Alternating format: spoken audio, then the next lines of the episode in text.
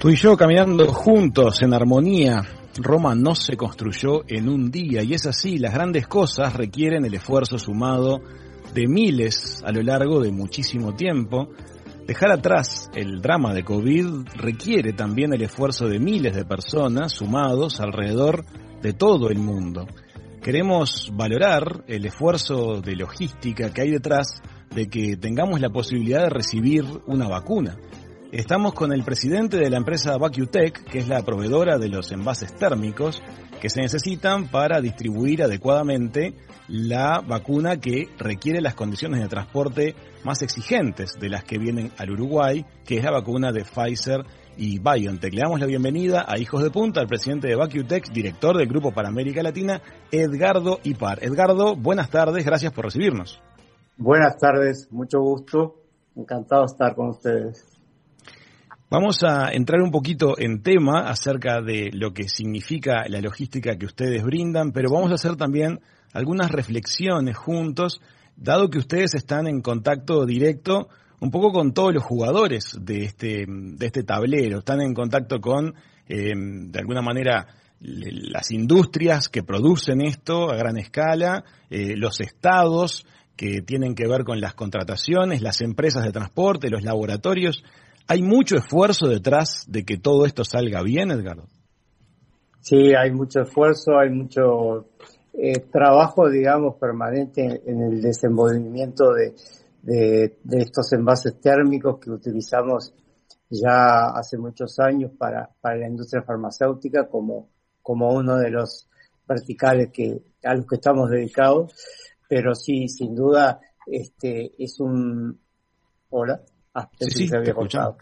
Este, pero sí es un desafío importante para el caso de la vacuna de COVID, porque como se sabe o ya es conocimiento público, este, cada vacuna tiene un diseño diferente, cada vacuna tiene un requerimiento distinto de temperatura y bueno, eso hace que la, la logística en cuanto a la distribución para que la vacuna llegue finalmente al brazo del, del ser humano este, tiene mucho trabajo atrás. ¿Cómo nace la empresa VacuTech? ¿Ustedes de qué origen son? VacuTech es una empresa alemana, es un spin-off de la Universidad de Würzburg. Este, El CEO de la compañía es quien fue el creador del producto. Eh, es, un, un, producto creado en base a muchos análisis y estudios. Este, lo principal que tiene nuestra tecnología es el panel de vacío, que es un panel de aislación térmica muy, muy importante. Son paneles que, que tienen más o menos un centímetro y medio de espesor, pero equivalen a más de un metro de espesor en una aislación común, estándar.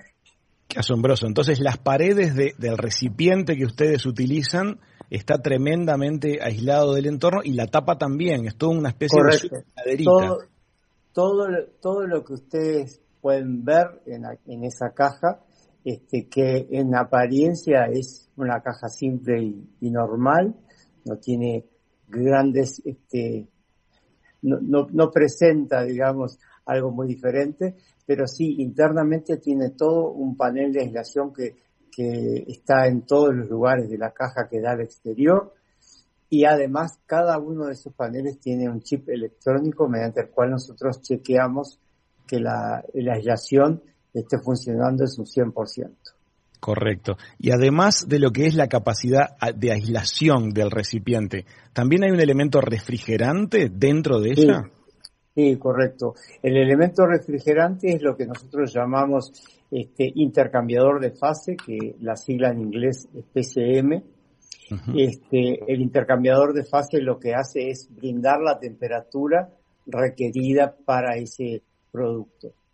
Para darnos un ejemplo, eh, el producto que estamos transportando hoy, en el caso de la vacuna, en su etapa final, que es decir, cuando la vacuna ya va a ser este, inoculada al paciente, Estamos hablando de un rango de temperatura de 2 a 8 grados positivo.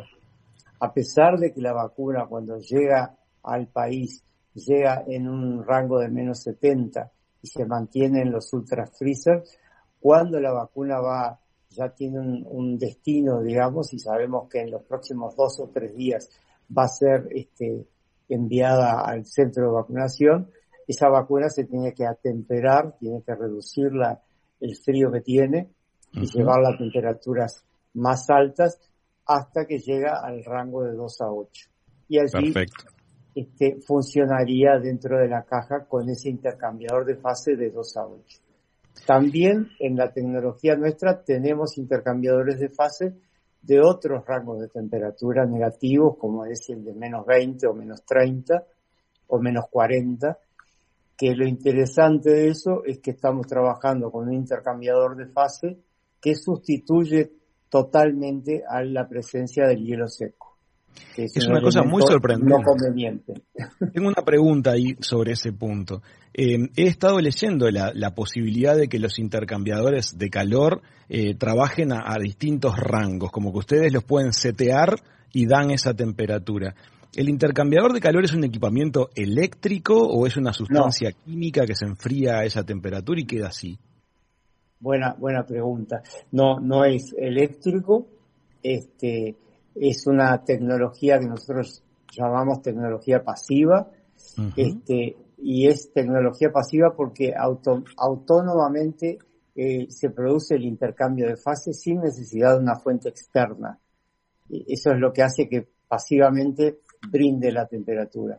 Y, la composición interna del, del intercambiador de fase no tiene ningún producto químico, es una mezcla de componentes, pero no, no químicos, y, y, de acuerdo a la, al destino que se le vaya a dar a ese intercambiador, o sea, estamos hablando de un intercambiador de 2 a 8 o de 15 a 25 en rango positivo o de 15 a 25 en rango negativo, cualquiera de ellos este, tienen una composición interna diferente.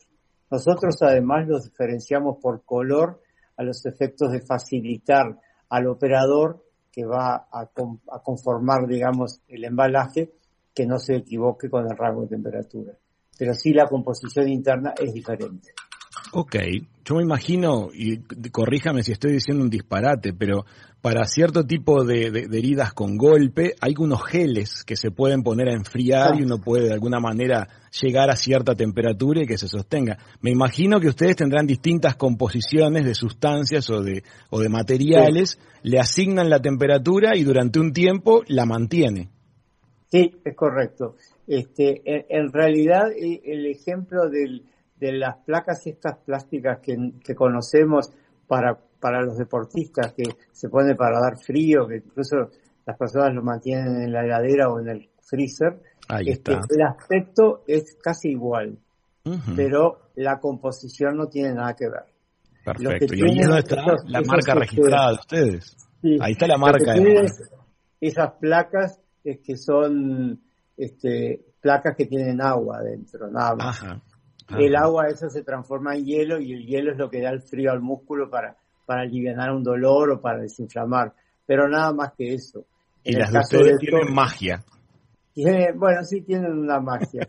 y es verdad que tienen una magia porque el, el, intercambiador de fase además tiene una inteligencia propia y es que cuando nosotros ponemos una caja nuestra que está acondicionada a temperatura, la ponemos en, un rango de temperatura igual al que está siendo utilizado, eh, nosotros eh, siempre explicamos de esta forma, se detiene el reloj y entonces el, el, trabajo que está haciendo el intercambiador de fase adentro de la caja se detiene porque la caja se alimenta automáticamente del frío del exterior. Claro. Es como, si dijera, sí, es como, eh, como si decir, bueno, este, el PCM se echa a descansar porque está viviendo gracias a la temperatura que tiene en el lugar donde fue acondicionado. Cuando sale de ahí y tiene que salir a las temperaturas extremas de, la calle o del ambiente este, donde va a ser dada la vacuna en este caso, este, empieza a trabajar nuevamente en su rango de 2 a 8. Perfecto. Edgardo, ustedes, además del tema que nos ocupa y que está arriba de la mesa en estos días, que es concretamente la vacuna de Pfizer contra COVID, ustedes trabajan también con otras aplicaciones médicas y de la industria, me imagino. ¿Me podés contar un poquito otras ramas de aplicación de este tema de conservar temperaturas este, en forma técnica? Sí, claro. Eh, en verdad, nosotros trabajamos desde hace muchos años en, en, la aislación de, en la aislación térmica y en el mantenimiento de temperatura para productos de la industria farmacéutica.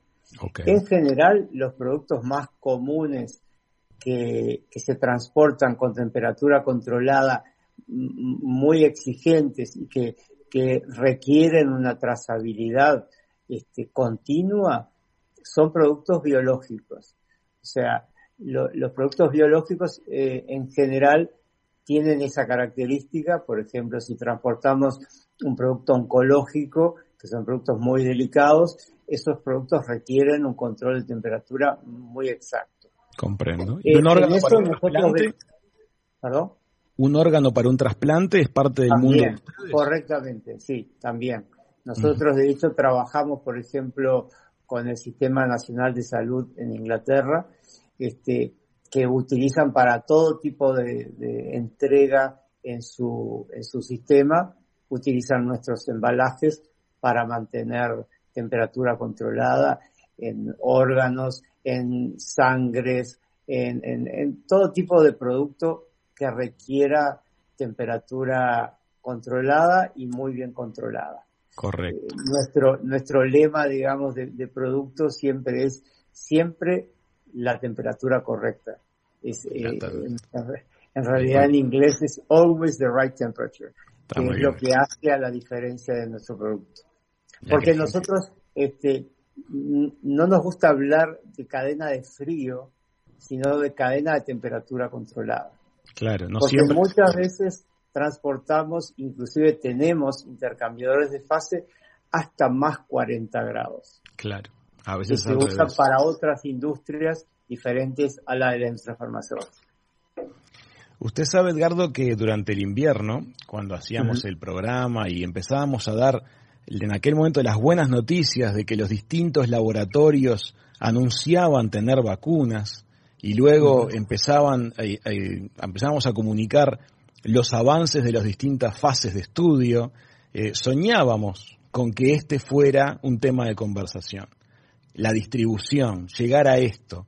Em, y bueno, realmente ahí tomamos contacto con lo que es conocido como el problema de la última milla. Recuerdo que hablamos con gente de aerolíneas este, internacionales que nos explicaban acerca del tema, cuando suceda el tema de la distribución de vacunas, uno de los artes va a ser lograr la última milla. ¿Qué tal si le contás un poco a la gente de qué se trata el concepto de la última milla? Bien, sí, la, última milla, este, en primer lugar, eh, aclarar porque la milla es una medida que aquí en el sur no usamos. Claro, sería el último kilómetro. A una distancia en kilómetros o en metros. Este, pero sí, simbólicamente lo que significa la última milla es el último tramo en el que transportamos un producto para que llegue a un paciente.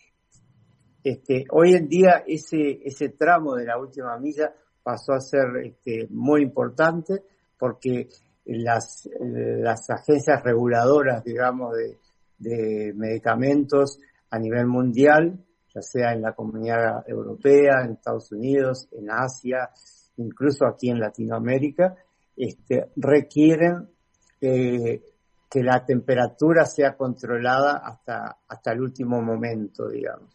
Eso porque este, seguramente muchos conocerán situaciones en las que los medicamentos de repente no están puestos en temperatura controlada en, la casa de uno.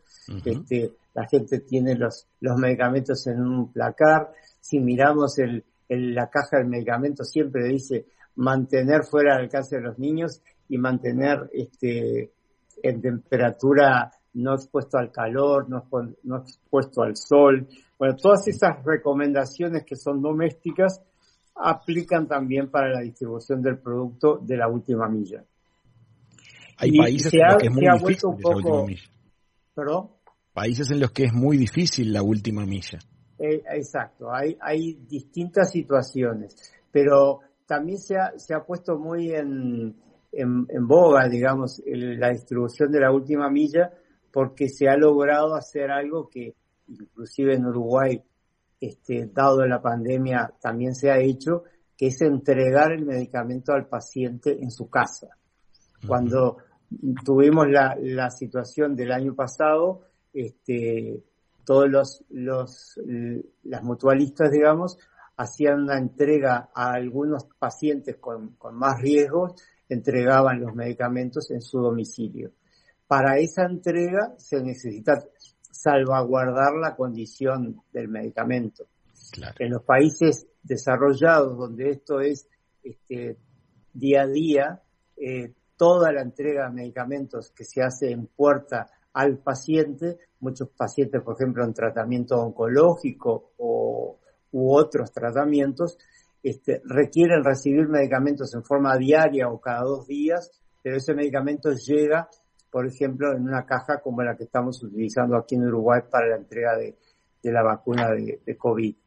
Este, son cajas diseñadas para, para um, la entrega en domicilio y mantienen la temperatura hasta el último momento. Eso es la entrega última milla. Recibir un medicamento como si recibiéramos un pote de helado en casa que no estuviera derretido. Queremos recibirlo en, perfectas condiciones para poder comerlo y disfrutarlo. Bueno, en el caso del medicamento es igual. Lo ideal es recibir el medicamento en la temperatura adecuada. Que no quiere decir que sea frío. Muchas veces la temperatura es 15 a 25 que es temperatura ambiente, pero quiere decir que no estuvo expuesto ni al frío ni al calor excesivo. Comprendo. Edgardo, para tener una idea, los contenedores que ustedes utilizan en este momento en Uruguay, ¿qué precio tiene una unidad? Mm, bastante. sí, son, son contenedores caros en, en, relación a lo que uno pueda pensar que, que cuesta un, una heladera de playa, ¿no? Claro. Pero sí, son contenedores que están arriba de los 200 dólares. Arriba de los 200 dólares. Y se reciclan, ¿verdad? Se tienen un ciclo De, operación. Se, se reciclan, eh, son retornables, además de ser reciclables, que son dos conceptos distintos, ¿no? Eh, eh, se reciclan, obviamente, porque todos los productos de Vacuutec son reciclables y cumplen con la norma europea de reciclaje. Correcto. que son todos descartables y no dañan el medio ambiente. Una vez que termina su vida útil. Exacto. Y son retornables porque lo utilizamos de esa forma. Cada embalaje, en el caso nuestro, tiene un código de barra que lo identifica. Ese, ese embalaje nosotros lo seguimos electrónicamente permanentemente. Podemos ver qué temperatura tiene a la distancia, si hoy me dicen tal tal embalaje que está, por ejemplo, en Bella Unión, qué temperatura tiene, nosotros podemos... Te lo sabe en su computadora. Sí, nosotros lo, miramos en el sistema y le podemos decir qué, qué temperatura está. Edgar, les digo una cosa. ¿Ustedes entregan los, los equipos ya cargados o los entregan para ser cargados por parte de terceras, de otra empresa? No, nosotros solamente hacemos el acondicionamiento de la caja a temperatura y las entregamos para que hagan su disculpen no me sale la palabra para que los carguen claro. este, en, este caso los, se cargan en la terminal de cargas del aeropuerto de ahí se van al destino que sea y después les vuelven a ustedes les vuelven a través del correo uruguayo cómo les vuelven nosotros entregamos la caja aquí en, en Zona América, que es donde estamos. Están basados. Acondicionada con la temperatura y este, vacía. Bien. Eso lo retira el correo uruguayo, este, que también tiene un sistema de trazabilidad. Se etiqueta la caja que va a salir y se entrega en la terminal de cargas del aeropuerto. Bien. Una vez que llega allí, se mantiene inmediatamente en el, en el rango de, de temperatura de 2 a 8 dentro de la terminal de cargas. Bien. Y en la, en la noche siguiente a, que nosotros entregamos la, la carga, este, las cajas, perdón, se completa con las vacunas dentro, de acuerdo a la distribución que el Ministerio de Salud Pública hace a, a cuántas cajas van a, a cuál vacunatorio y demás. Y ahí las llevan Fuerzas Armadas. Y ahí las llevan. En el caso de la vacuna de Pfizer, todo lo que va al interior participa la Fuerza Aérea y las Fuerzas Armadas, el Ejército, y todo lo que es distribución en Montevideo y zona metropolitana lo hace la empresa DAC. Y después las cosas, las envases ya vacíos retornan para ser higienizados. Después retorna tanto DAC como el, correo uruguayo, retorna las cajas vacías a nosotros aquí en Sudamérica. Ahí se sanitiza la caja porque tiene que pasar todo ese proceso de sanitización y luego se acondiciona nuevamente con temperatura para que sea utilizada nuevamente. Que es el proceso en el que estamos hoy día para poder hacer entrega mañana una vez que las vacunas, la nueva tanda de las vacunas de Pfizer llegue al Uruguay esta noche. Muy bien. Edgardo Ipar, director de la empresa VacuTech. Muchísimas gracias por haber estado este ratito con nosotros. No, por favor, gracias a ustedes. Un gusto. Buenas tardes. Hasta la próxima.